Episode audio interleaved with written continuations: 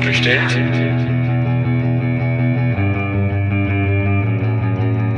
Ist so bestellt? So nicht bestellt. Der kritische Podcast über Abschiebungen. Und damit ein herzliches Hallo und willkommen bei So nicht bestellt, dem kritischen Podcast über Abschiebungen ja, mein Name ist Sandra und zusammen mit meinem Co-Host Marc werfen wir hier in diesem Podcast den Blick immer wieder auf das Thema Abschiebungen. Und wir machen das nicht alleine, sondern wir machen das gemeinsam mit verschiedenen wechselnden GesprächspartnerInnen, dank derer wir dann ganz viele verschiedene Blickwinkel zusammentragen und so ein ja sehr umfassendes Bild bekommen. Und gleichzeitig versuchen wir mit unseren GesprächspartnerInnen auch immer über Utopien zu sprechen, wie denn eine Welt ohne Abschiebungen überhaupt aussehen kann. Ja, und wer die letzten Folgen von euch gehört hat, weiß, dass wir da vor allem den Blick zurück in die Geschichte geworfen haben. Also wir haben begonnen mit dem Gespräch mit dem Historiker und Buchautor Mitjades Uljus, ähm, mit dem wir über die Ursprünge von Abschiebung gesprochen haben und wie sich deren Rolle in der deutschen Politik über die Jahre so verändert hat. Ja, und in den nächsten beiden Folgen haben wir dann den Blick zurück in die DDR geworfen, nämlich auf die Situation der Vertragsarbeiterinnen und haben das gemeinsam mit Wu Wan Pham zum einen und zum anderen mit Big Pfaff gemacht. Und bezüglich des Themas Vertragsarbeit in der DDR hatten wir ja schon angekündigt, dass wir hier noch eine weitere Gesprächspartnerin im Petto haben, mit der wir dann noch mal ein bisschen tiefer eintauchen wollen. Und die Rede ist hier von der Berlinerin Tui Nonnemann, eine langjährige Aktivistin und ein ehemaliges Mitglied der Berliner Härtefallkommission. Und genau, wir haben mit Tui gesprochen und zwar darüber, wie sie aus einer Westberliner Sicht die Wendezeit und auch die Nachwendejahre erlebt hat, wie sie die Entwicklungen und politischen Entscheidungen damals wie heute beurteilt und auch, was ihrer Meinung nach hätte anders laufen müssen. Das Gespräch mit ihr haben wir Anfang März aufgenommen und ihr werdet es an der ein oder andere Stelle vielleicht auch hören. Wir waren digital zugeschaltet. Ja, und da das Gespräch zum Teil auf den anderen beiden Folgen mit Wann und Big aufbaut, empfehlen wir euch zunächst noch in diese beiden Folgen reinzuhören. Natürlich nur, falls ihr es noch nicht getan habt. Ja, und auch wenn wir mit TUI das Thema Abschiebungen eher nur an der einen oder anderen Stelle streifen, möchten wir trotzdem darauf hinweisen, dass es sich bei Abschiebungen um eine Form psychischer und physischer Gewalt handelt. Wir kommen in dem Gespräch mit TUI auch auf andere belastende Themen zu sprechen, wie Haft, wie Mord und rassistische Übergriffe. Und daher empfehlen wir euch, die Folge nur dann zu hören, wenn ihr euch psychisch gerade dazu in der Lage seht. Und das soll es mit den einleitenden Hinweisen auch schon gewesen sein. Wir springen jetzt gleich rein in das Gespräch mit Tui. Wir wünschen euch wie immer ganz viele neue Erkenntnisse und damit geht's los.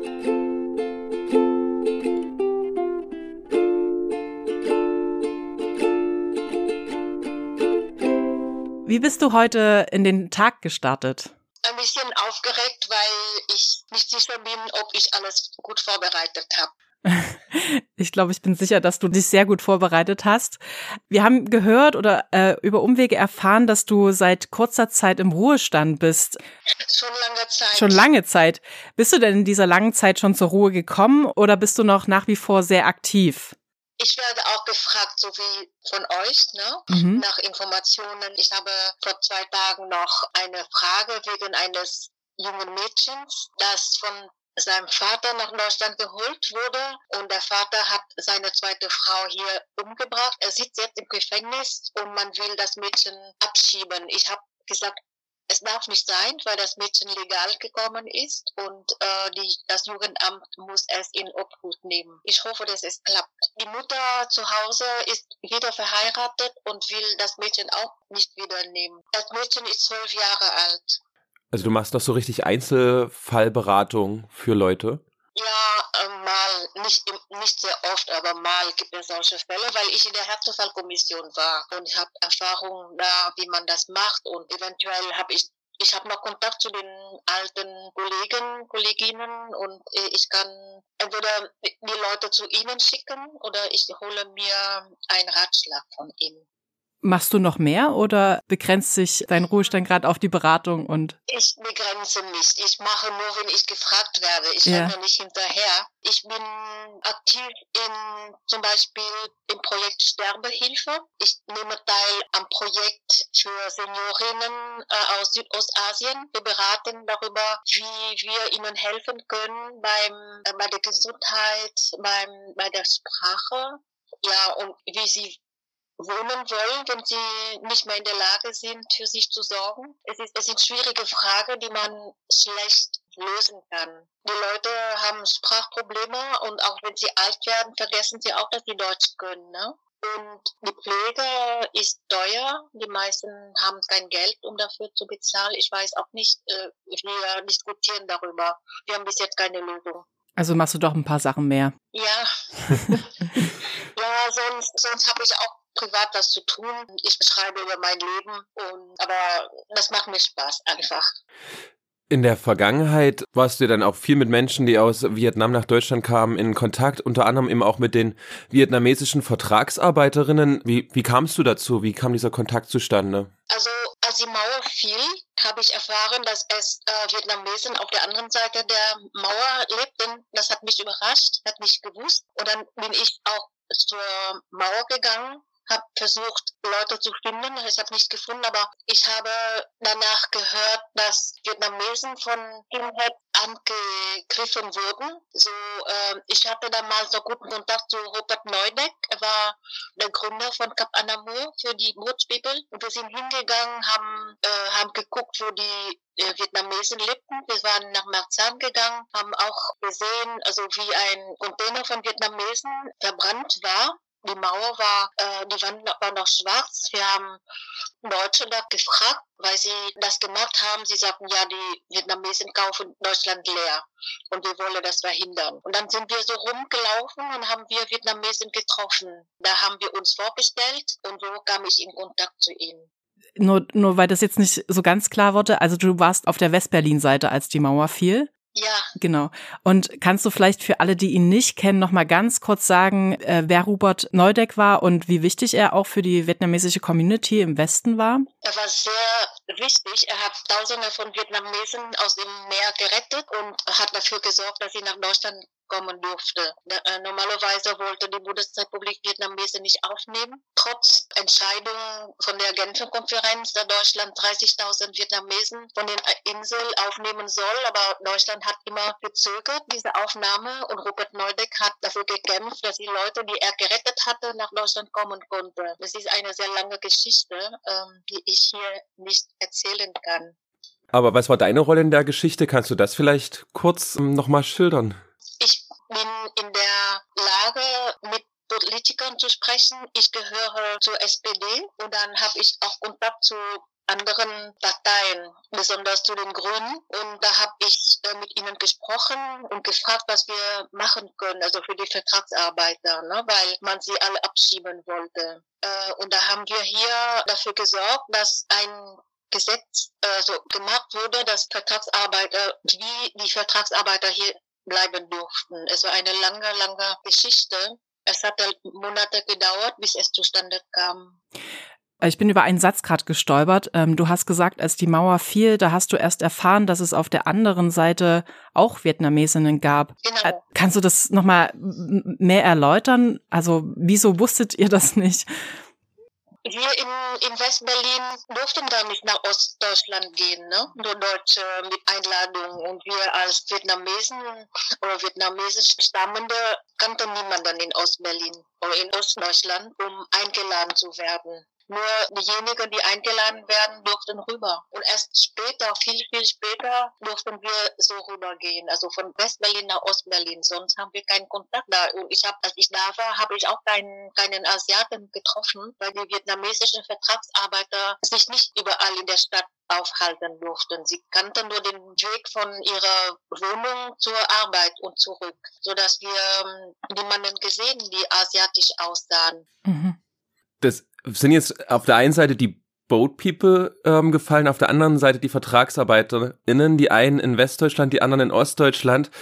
Und es ist jetzt vielleicht anzunehmen, dass beide Gruppen jetzt so mal ganz grob skizziert ja wahrscheinlich auch ein unterschiedliches Verhältnis zu dem sozialistischen Regime in Vietnam haben. Kannst du ähm, einschätzen, wie da so die, die, die Kommunikation darüber dann auch in Deutschland lief? Gab es überhaupt darüber Debatten innerhalb dann der gesamtdeutschen vietnamesischen Community? Äh, bis jetzt ist es leider so, dass die Gruppen noch nicht zueinander gefunden haben. Die zweite Generation schon, aber sie sind von den Eltern beeinflusst. Äh, die jungen Leute treffen sich bei Partys oder es gibt Studenten, die die gleiche Uni besuchen und sie haben Kontakt, aber leider ist die beiden Communities noch auseinander.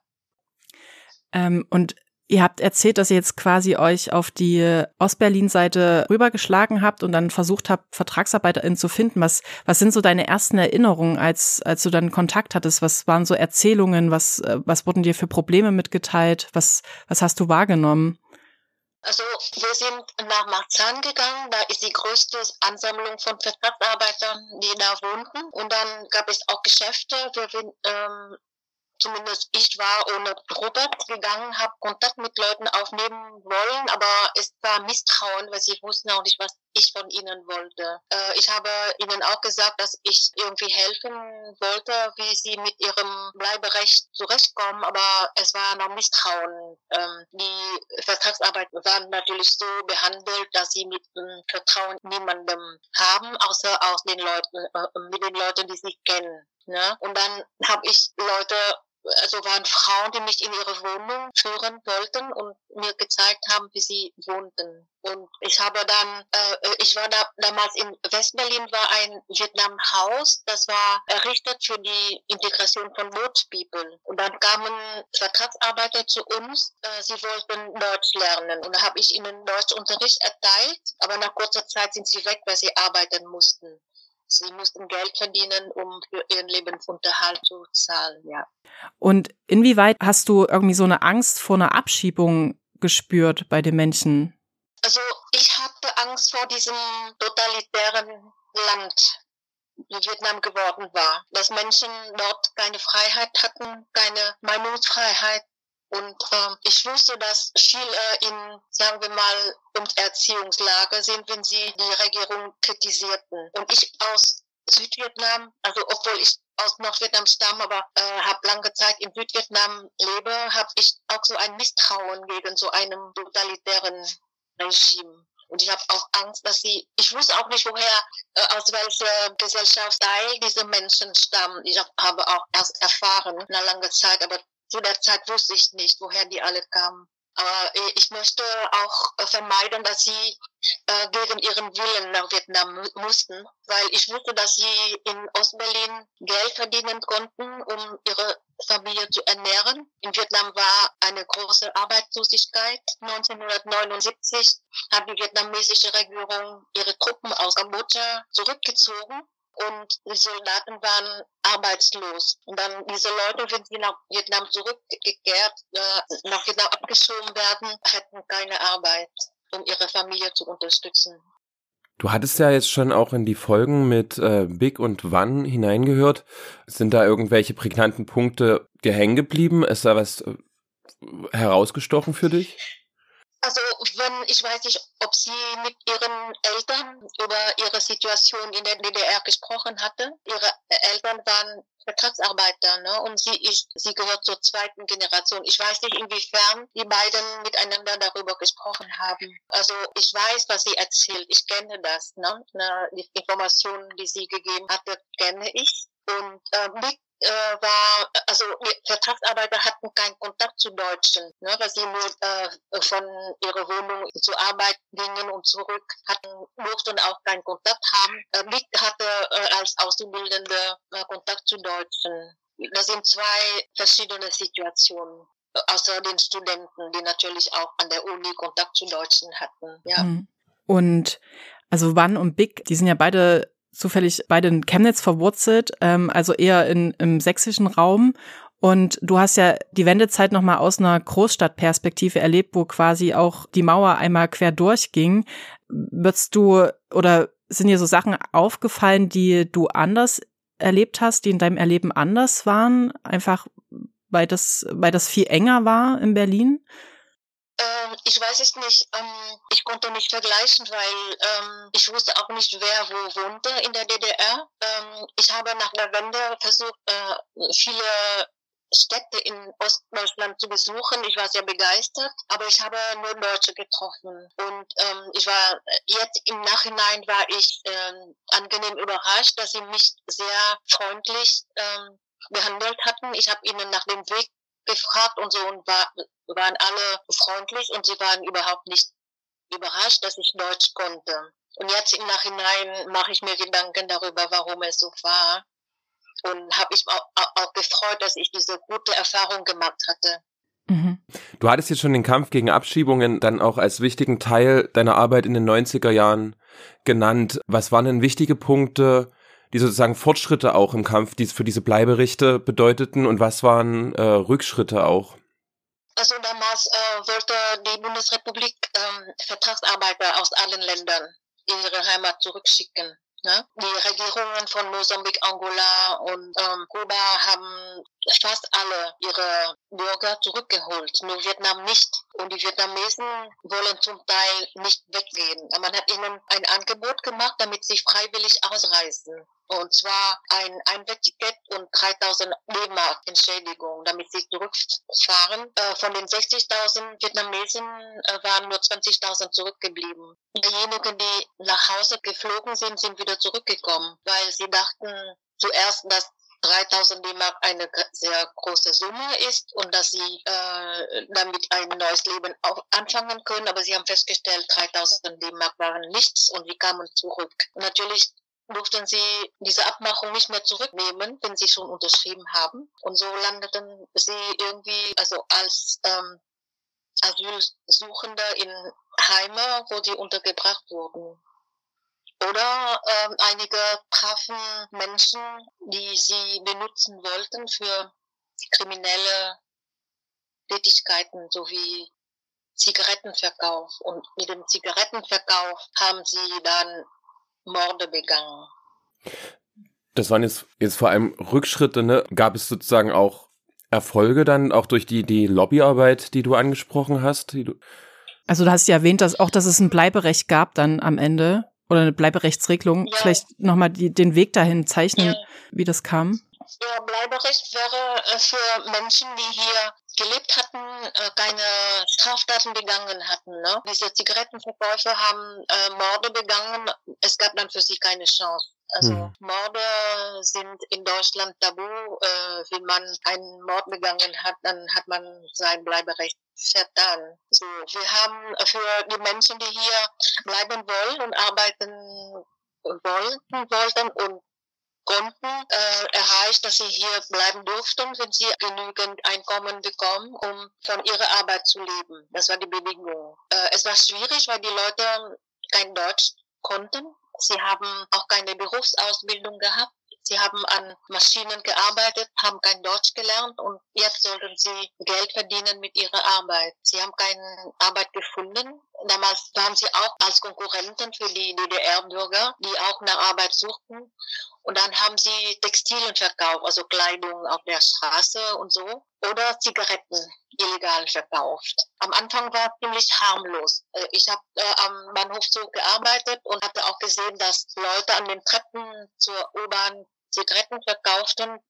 Polizisten kamen, kamen vorbei, sie haben auch nichts getan, sie haben auch geduldet, bis dann es zur Kriminalität geworden war, als die Zigarettenverkäufer um Verkaufsplätze kämpften und einen Krieg miteinander machten, dann ist es vorbei. Kannst du vielleicht nochmal so uns so ein Bild geben, wie, wie die Dimension der Kriminalisierung war? Also wie viele Menschen sich dann tatsächlich genötigt sahen, über kriminelle Aktivitäten auch ihren Lebensunterhalt zu bestreiten?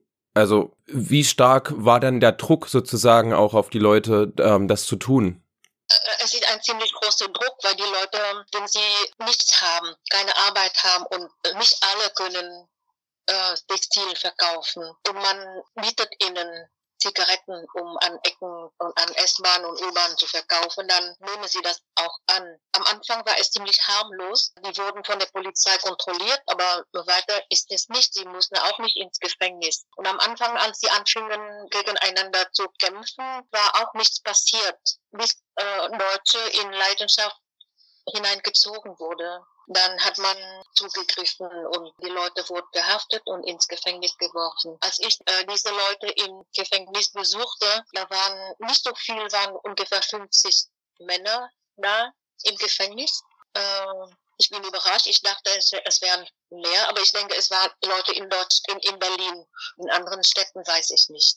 Mhm. Also du hast da direkt auch im Gefängnis dann beraten mit, mit welcher Perspektive konntest du da reingehen, den, also den Leuten anbieten oder war es dann, du hast es jetzt schon erwähnt, ähm, Straftaten begründen dann ein hohes Ausweisungsinteresse, war das dann im Prinzip schon chancenlos?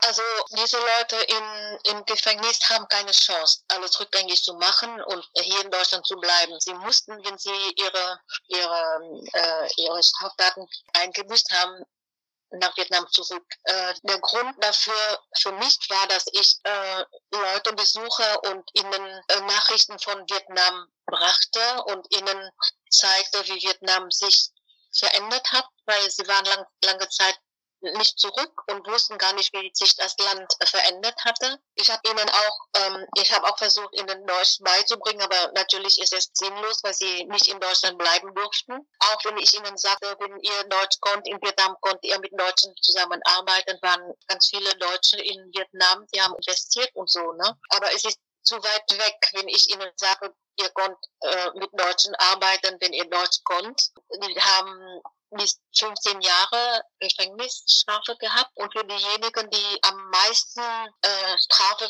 gehabt hatten, waren 20 Jahre. Und die Zeit war ihnen zu lang, um an die Zukunft noch so direkt zu, äh, zu denken. Weil du dann sehr nah an den Gefangenen auch dran warst, ähm, hast du auch erfahren oder gab es so eine Art Reflexion, wie es zu der Straftat gekommen ist seitens der Gefangenen?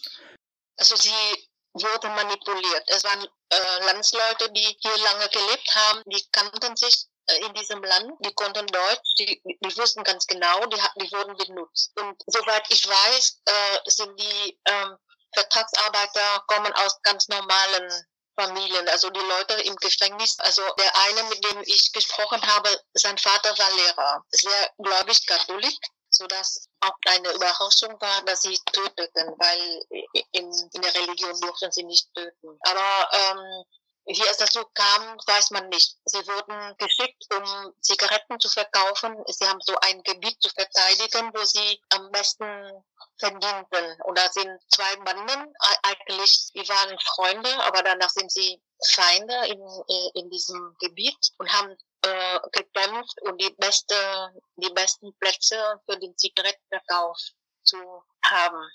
Mhm. Ja. Und Würdest du mitgehen mit der Aussage, dass eine gescheiterte Nachwendepolitik oder Nachwende-Migrationspolitik auch Schuld daran hat, dass quasi sich viele kriminalisiert haben in dieser Zeit? Denke ich schon. Ähm, die Leute haben keine Perspektive. Man hat ihnen auch gesagt, was sie tun könnten. Man, man hat sie irgendwie so freigelassen, wie sie zurechtkommen konnten und hatten, hatte ihnen Bedingungen noch äh, gesetzt, die sie nicht erfüllen konnten. Was hätte denn anders laufen müssen nach der Wende? Welche Politiken hätten greifen müssen? Welche Gesetze hätten verabschiedet werden müssen, damit das einfach alles besser gelaufen wäre? Also ich denke, wenn, wenn die Politik akzeptierte, dass Menschen hier bleiben wollten und ehrlich leben wollten, dann müsste es ein Integrationsprogramm für sie sein, dass sie Deutsch lernen und eventuell einen Beruf um hier weiterzukommen. Aber sie haben nicht getan. Sie haben sie freigelassen. Äh, sie sollen tun, was sie konnten, um hier bleiben zu dürfen. Und diese Leute ohne eine, ohne ein Kenntnis von der Lage, von dem Land, äh, ohne das Gesetz äh, zu kennen, waren ein bisschen an die, an die Wand getrieben. Entweder du verdienst Geld, um hier bleiben zu dürfen, oder du musst weg. Und dann haben sie die beste Gelegenheit gegriffen, um an Geld zu kommen. Mhm. Ich hatte gedacht, ähm, ich konnte ihnen Deutsch beibringen, aber sie waren nur drei Monate bei mir und haben sich verabschiedet und, und mir gesagt, ich muss dich leider verlassen, weil ich Geld verdienen musste. Und dann, äh, ich denke, das war der Fehler äh, dieses Systems. Gab es denn in dieser Situation des Drucks um, und einer Prekarisierung einer ganzen Bevölkerungsgruppe, gab es denn Organisierungen aus der Gruppe der ehemaligen Vertragsarbeitern heraus auch Versuche, sich selber zu organisieren und für, für ein Bleiberecht einzutreten? Also sie konnten gar nicht, die konnten gar nicht erstmal, weil sie sich nicht auskannten. Die kommen äh, von einem System in das andere und ja, alle hatten kein Recht gehabt ne, von den mhm. ehemaligen Vertragsarbeitern. Nur diejenigen, die ein bisschen besser kamen, waren Studenten, die ihr Studium abgeschlossen hatten. Die konnten dann als Dolmetscher arbeiten. Aber sonst äh, hatten sie keine Chance, weil sie erstmal wegen der Sprache und wegen der Kenntnis des Landes, des Gesetzes und konnten auch am Anfang keinen Verein gründen, um Landsleuten zu helfen. Ja. Und sie waren wahrscheinlich auch einfach viel mit Überleben beschäftigt. Also dadurch, dass viele Arbeitsstellen weggebrochen sind, ähm, waren sie auch in einer sehr prekären Lebenssituation in der Zeit. Mhm. Ja, das auch, ja, äh, die Sorge um die Familie zu Hause, ne, weil sie kein Geld mehr hatten. Also ihr Arbeitsvertrag war nicht mehr gültig, weil die Firmen, die sie, äh, mit denen sie einen Arbeitsvertrag hatten, äh, nicht mehr existierten. Sie waren mit leeren Händen auf der Straße, haben auch keine Sozialhilfe oder so, ne, um zu überleben. Du hast vorhin auch erwähnt, dass, dass viele ja auch kein Deutsch können oder ganz schlecht Deutsch konnten. Das ist ja auch ein. Die meisten konnten, ja. die meisten konnten gar nicht. Ne, wenn sie zur Arbeit gehen, wurden sie von Dolmetschern begleitet, die auch ihre Aufpasser waren, sodass sie keine Möglichkeit hatten, Deutsch zu sprechen. Mhm.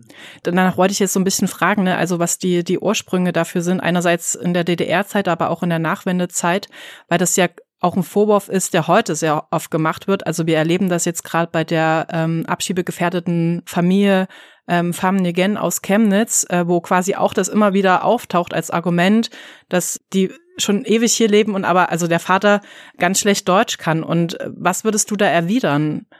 Ähm, ich weiß, viele Vietnamesen leben 50 Jahre hier und konnten sehr schlecht Deutsch. Die brauchen immer Dolmetscher. Ich weiß auch nicht, woran es liegt. Äh, ich habe im Gefängnis auch versucht, äh, den Leuten bei, beizubringen, Deutsch beizubringen. Es hat auch nicht geklappt. Ich habe ihnen gesagt, lernt nur die Wörter und ihr setzt sich zusammen. Ihr braucht keine Grammatik. Äh, hat es auch nicht geklappt. Und dieser Mann aus Chemnitz, ne? War er. Mhm. mhm. Ähm, er lebt hier 40 Jahre oder so und hat kein Deutsch, aber wir haben auch schon festgestellt, wenn sie keine richtige Schulausbildung gehabt hatten. Die, viele Vietnamesen haben nur die erste, zweite, dritte Klasse besucht. Da haben sie auch kein, keine Grundlage, um eine Fremdsprache zu lernen. Aber es ist nicht das Problem äh, für die Vertragsarbeiter. Ich kenne viele, die jetzt die zurückgeblieben sind und ähm, die hier arbeiten in Restaurants oder sie haben Lebensmittelläden. Sprechen nicht so gut Deutsch, aber sie konnten sich verständigen und so ihr Leben irgendwie organisieren. Aber dieser Herr Farm, ich weiß auch nicht, was er getan hatte. Viele äh, äh, von den Menschen, die hier ein Bleiberecht haben, wussten, dass sie nicht länger als sechs Monate von Deutschland wegbleiben dürfen, äh, auch wenn sie einen Tag überziehen, dass sie bestraft werden. Aber ich weiß nicht, was Herr Farm gemacht hat, damit, damit die Ausländerbehörde so ähm, hinter ihm her ist. Wir haben in Berlin auch schon mal so einen Fall gehabt. Und ähm, da war jemand auch vor zwei, drei Tagen nicht zurück. Und ähm, aber er hat oder sie hat eine Belehrung und ähm, durfte in Zukunft nicht mehr das nicht mehr wiederholen. Und es ging. Ich weiß auch nicht, was Herr Farm getan hatte, damit man so gegen ihn ist. Genau, das Problem liegt ja auf jeden Fall bei der Chemnitzer Ausländerbehörde und dann gibt's ja eigentlich die Härtefallkommission der Bundesländer, um ja auch verworrene Behördenentscheidungen, falsche Behördenentscheidungen auch korrigieren zu können, Menschen wieder eine Perspektive zu geben. Nun ist ja aber die Familie schon zweimal in der sächsischen Härtefallkommission gescheitert worden. Du als ähm, ehemaliges Mitglied der Berliner Härtefallkommission kannst du wenn du das darfst, angesichts von Verschwiegenheitspflicht oder so, kannst du einen Einblick geben, wie das, wie dieser Fall in Berlin diskutiert worden wäre in der Kommission dort? Aber eigentlich sind wir auf der Seite der Menschen, die zu uns kommen, um, um Hilfe zu bitten. Wir versuchen mit allen Mitteln, äh, um ihnen ein Bleiberecht zu bekommen. Sie müssen äh, einen Arbeitsvertrag darlegen, von, von dem sie äh, leben können. Wir versuchen alles, was wir können. Und ich nehme an, in Sachsen, ist Sachsen, ne? Mhm. Äh, ist es genau so, dass die Menschen von der Härtefallkommission alles versuchen, damit dieser Herr hier bleiben darf. Aber ich weiß nicht, woran es gescheitert ist. Äh, denn normalerweise die Entscheidung trifft das Innenministerium oder Senat, das Senat für innere Inneres. Ja, normalerweise die Härtefallkommission stellt einen Antrag, nachdem die alle Mitglieder der Härtefallkommission einverstanden sind und dann äh, der Senat entscheidet. Aber grundsätzlich würdest du sagen, in Berlin hätte die Familie da eine Chance gehabt und wäre nicht abgelehnt worden durch die Kommission? Ich glaube nicht, dass es ein Unterschied ist zwischen den verschiedenen Ländern. Ich weiß auch nicht, was vorgefallen ist, damit man so äh, verbittert hinter ihm her ist. Mhm. Ja, so wirkt es tatsächlich, ne? Ja. Vielleicht muss man herausfinden, was er gemacht hat, damit er so behandelt wird. Also. Dann vielleicht kann man ihn besser beraten, ja. Also der Vorsitzende der, der Härtefallkommission in Sachsen, der hat tatsächlich auch die, die mangelnden Deutschkenntnisse da angeführt. Äh, also in der, in der Presse auch. Das ist kein Grund. Die, die, vielen Leute, die wir beraten, haben ganz oft sehr schlecht Deutsch gesprochen. Und sie haben trotzdem äh, ein Bleiberecht bekommen mit der Voraussetzung, dass die Deutsch lernen. Ja, und ich weiß auch nicht, was er getan hat. Muss man dahinter kommen. Also ich würde da jetzt gerne nochmal nachfragen, ne? so dieses, ähm, dieser Vorwurf, äh, keine Deutschkenntnisse zu haben, äh, ist das nicht auch ein Ergebnis einer jahrelangen Ausgrenzung? Ich meine, die damit angefangen hat, dass in der DDR gar nicht der Deutscherwerb gefördert wurde und in der Nachwendezeit erstmal auch dann, weiß nicht, die Baseballschlägerjahre begangen und eher Menschen also Rassismus und Diskriminierung erlebt haben, dass das einfach auch ein Produkt unserer deutschen weißen Mehrheitsgesellschaft ist, ähm, dass viele Leute vielleicht, die vor 20 Jahren gekommen sind, jetzt kein Deutsch können. Würdest du das auch so sehen? Das glaube ich nicht. In, unter Boat People, die sehr wohlwollend aufgenommen worden sind, äh, sind auch viele, die nach 40 Jahren, 50 Jahren kaum Deutsch können. Natürlich, es sind andere Voraussetzungen für ein Bleiberecht für Bootspeople als für Vertragsarbeiter. Aber trotzdem, äh, in der Härtefallkommission haben wir auch Menschen beraten, die sehr schlecht konnten. Man hat immer nur gesagt, wir müssen Deutsch lernen, zum Kurs gehen oder so. Ne? Ich glaube nicht, dass es ein Grund war, dass, dass Herr Pham kein Deutsch konnte. Was hat er gemacht, muss man herausfinden, um das irgendwie zu ebnen. Vielleicht springen wir dann einfach zum nächsten Thema auch nochmal weiter. Äh, Sandra hat jetzt schon die Baseballschlägerjahre erwähnt, also die Zeit in den 90er Jahren, als Nazis gerade in den ostdeutschen Bundesländern enorm Gewalt ausgeübt haben auf den Straßen, teils auch, ja, das Gewaltmonopol ähm, da hatten teilweise. Und gerade das Programm von Rostock-Lichtenhagen ist ja das sehr herausstechend. Würdest du sagen, dass diese Baseballschlägerjahre jemals aufgehört haben? Nein, glaube ich nicht. Es, Kriminalität oder äh, Gewalt gegen Ausländer existiert immer. Leider. Und äh, auch bei den Behörden oder bei der Polizei. Also diese Geschichte mit Uri Jallo bleibt bei mir immer hängen. Es ist der Fall ist, habt ihr davon gehört? Ja, Uri klar. Jallo? Es wurde abgeschlossen, obwohl ich ähm, nicht akzeptieren kann, dass ein Mensch, der eher in die Zelle gebracht wird, durchsucht, total durchsucht und dann an Händen und Füßen gefesselt ist, dann irgendwie Feuer äh, setzen kann. Das kann ich nie akzeptieren. Das ist, ist für mich nicht logisch. Also äh, ich habe hier auch einen Mann beraten, der von der Polizei misshandelt wurde, aber die Polizisten sind immer zu zweit oder zu dritt, die sagen füreinander und äh, Ausländer haben keine Chance durchzukommen, weil wenn sie allein sind und sie können äh, ihre Worte gelten nicht gegenüber Behauptungen von der Polizei, weil sie immer zu dritt sind, mindestens zu zweit und sagen äh, füreinander aus. So, es ist nicht, Gewalt kommt nicht nur von den Extremisten, auch von der Polizei. In Berlin hatten auch äh, in den 90er Jahren haben Polizisten auch, auch Zigaretten von Vietnamesen geklaut. Ich habe manchmal ähm, nicht so viel Hoffnung, dass es mal aufhört. Aber also wie würdest du dann diesen Zusammenhang beschreiben zwischen einmal der Ausgrenzung und ja bewussten Prekarisierung von erstmal nicht deutschen Bevölkerungsgruppen und andererseits dann aber auch der Gewalt gegen genau diese Person.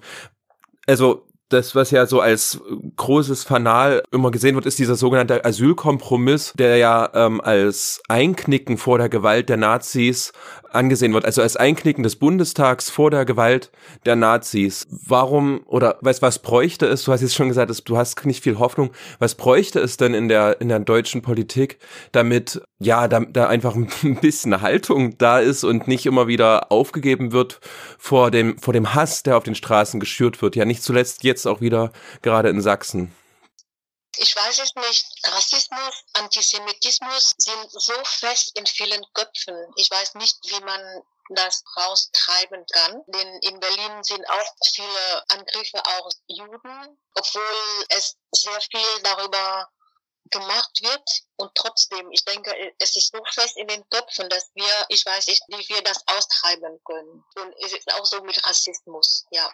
Und hast du das Gefühl, dass in Berlin, also oder Anders gefragt, Rostock-Lichtenhagen, wie, wie kam das in Berlin an? Wie wurde das, also, wie wurde das, also hat, hat es irgendwas verändert? Auch in, im fernen Berlin, sag ich jetzt mal. Wir sind ganz entsetzt, alle zehn Jahre wird darüber irgendwie gesprochen und wird darüber gesprochen, was wir dagegen machen können. Was können wir denn ändern? Ich habe manchmal auch den Eindruck, wir können nur dagegen kämpfen, aber welchen Erfolg wir haben, weiß ich nicht. Bis jetzt wurde sehr viel gemacht. Ich bin mit vielen Organisationen zusammen und wir demonstrieren, wir machen alles Mögliche, aber ich glaube nicht, dass, es, vielleicht ist es nicht mehr so brutal manchmal, so wie in, Rostock, Lichtenhagen oder auch in, weiß ich nicht mehr, diese, diese, wo dieses Haus von Türken gebrannt war. Es ist nicht, nicht, vielleicht nicht mehr so sichtbar, aber es existiert, ja. Mhm. Hm, ich würde gerne noch mal eine Frage zur Erinnerungskultur stellen, weil ich meine jetzt Jetzt seit der Wende finden ja immer aller Jubeljahre irgendwelche Gedenkfeiern statt in Erinnerung oder an Gedenken an irgendwas in der DDR. Was denkst du, sollte es da geben für die Vertragsarbeiterinnen? Welche Themen sollten da ja gedacht werden? Also es, es war daran gedacht, irgendwelche Straßennamen zu ändern mit irgendeinem Namen, aber es wird auch abgelehnt. Ja. Zum Beispiel? Ähm, also nein, äh, ich habe mich getäuscht. Es war äh, gegen Boat People in Hamburg, glaube ich. Die wollten eine Straße mit dem Namen von, von zwei Boat People äh, benennen, aber es wurde in seit 30, 40 Jahren immer abgelehnt, ja. Mhm. Äh, ich will bloß nochmal an meiner Frage festhalten beim Thema Erinnerungskultur. Ich bin nämlich auch drauf gekommen, weil du uns jetzt gerade nochmal im Vorhinein geschrieben hast, hattest, ähm, ich hoffe, es ist okay, dass ich das transparent war, dass du so schockiert bist über die Ausbeutung, auch die an deinen Landsleuten in der DDR passiert ist. Also es war ja nicht nur, also es war vieles unschön oder richtig schlecht für viele Menschen. Und genau, was müsste da aus deiner Sicht nochmal heute thematisiert werden? Was ist über all die Jahre untergegangen? Also diese Ausbeutung von den Vertragsarbeitern ist jetzt vorbei. Ne? Die hatten gearbeitet, man hat ihnen 12 Prozent ihres Gehaltes äh, automatisch rausgenommen, um die Schulden von Vietnam an die DDR weitergeführt. Ne? Vietnam hat wegen des Krieges ähm, Schulden bei der DDR gemacht und die Vertragsarbeiter mussten zahlen, indem man äh, von ihrem Gehalt 12 Prozent abgezogen hatte. Ich glaube nicht, dass heute noch sowas existiert. Ich kenne keinen Fall von so einem Krieg, wo die Bürger, die in Deutschland arbeiten, mitfinanzieren müssten. Ja. Mhm. Wir würden so zum Abschluss kommen und haben immer dann am Ende noch eine Frage zu den Wünschen, die äh, Menschen sich vorstellen, die dazu führen können, dass eine Welt ohne Rassismus, ohne, ohne Grenzen, mit Bleiberecht für alle, ohne Abschiebungen existieren kann. Und weil das so ein großer Traum ist, du hast vorhin auch gesagt, du hast jetzt wenig Hoffnung manchmal, aber was wären vielleicht so kleine Schritte auf dem Weg dahin, die du dir vorstellen könntest, die dieses Ziel greifbarer werden lassen? Es wäre schön, wenn es keinen Rassismus mehr gibt. Also ich bin mit einigen Organisationen zusammen, um gegen Rassismus, Diskriminierung, Antisemitismus zu arbeiten. Aber es ist immer ein Aber. Menschen sind eben wie sie sind und ich denke, in der Schule muss man den Kindern schon beibringen, es müsste irgendwie im äh, in der Schule, in der Grundschule so ein Fach sein, um den Kindern zu erzählen über Menschenrechte und Gleichberechtigung und alle diese Themen. Ne? Wenn sie erwachsen sind, es ist es zu spät. Es ist schon mhm. geankert in den Köpfen. Weil oft ist es so, dass die Kinder von, von der Familie mitnehmen. Und dann die Schule hat vielleicht die Möglichkeit, diese Kinder zu beeinflussen. Es wäre mein Wunsch. Mhm. Politische Bildung von Kindesbein an. Ja, also die Schule kann sehr viel machen, wenn die Kinder noch klein sind, man mit ihnen Spiele macht. Denn in Kindergärten und in Grundschulen sind viele Kinder von Migranten. Oft äh, ist es so, dass deren Kinder auch kein Deutsch können. Dann kann man irgendwas machen, um diese Kinder zu beeinflussen. Gut, gut. Es war mega interessant. Vielen, vielen Dank. Vielen Dank. Ja. Tschüss. Dankeschön. Schön, euch kennengelernt zu haben.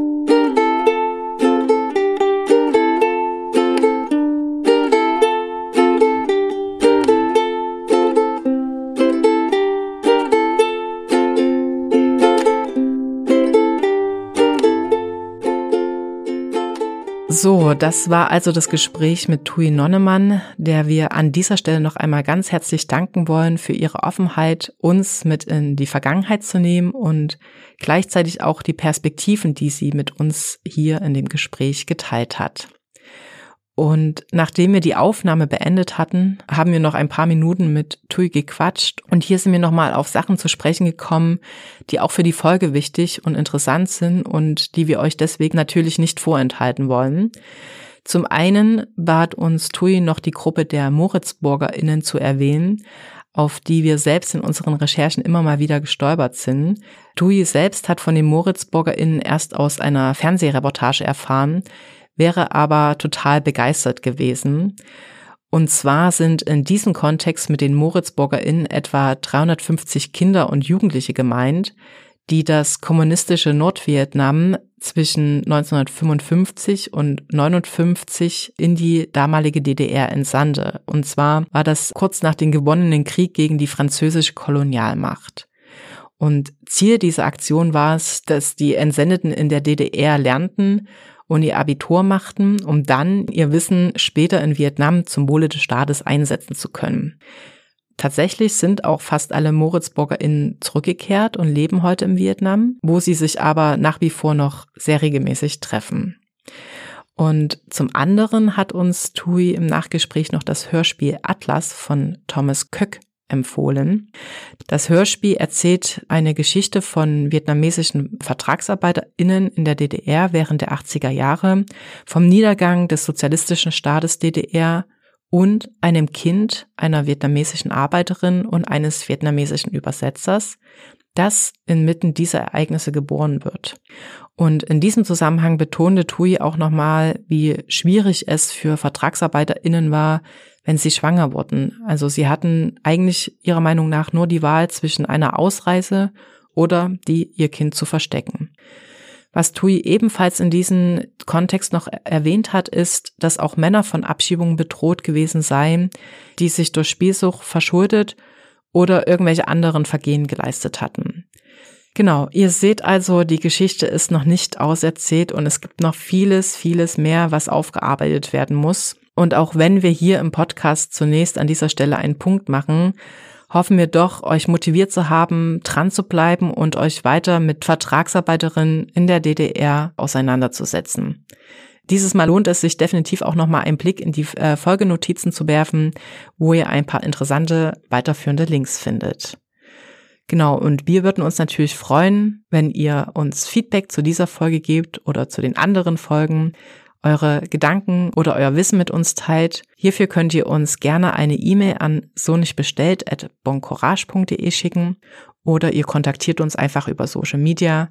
Ihr findet uns auf Twitter, Instagram und Facebook und natürlich könnt ihr uns dort auch gerne folgen. Und damit verabschieden wir uns für ein weiteres Mal. Wir hören uns hoffentlich ganz bald wieder. Macht's gut und denkt daran, Paragraph 1 Asylgesetz, Bleiberecht für alle. Nicht so bestellt.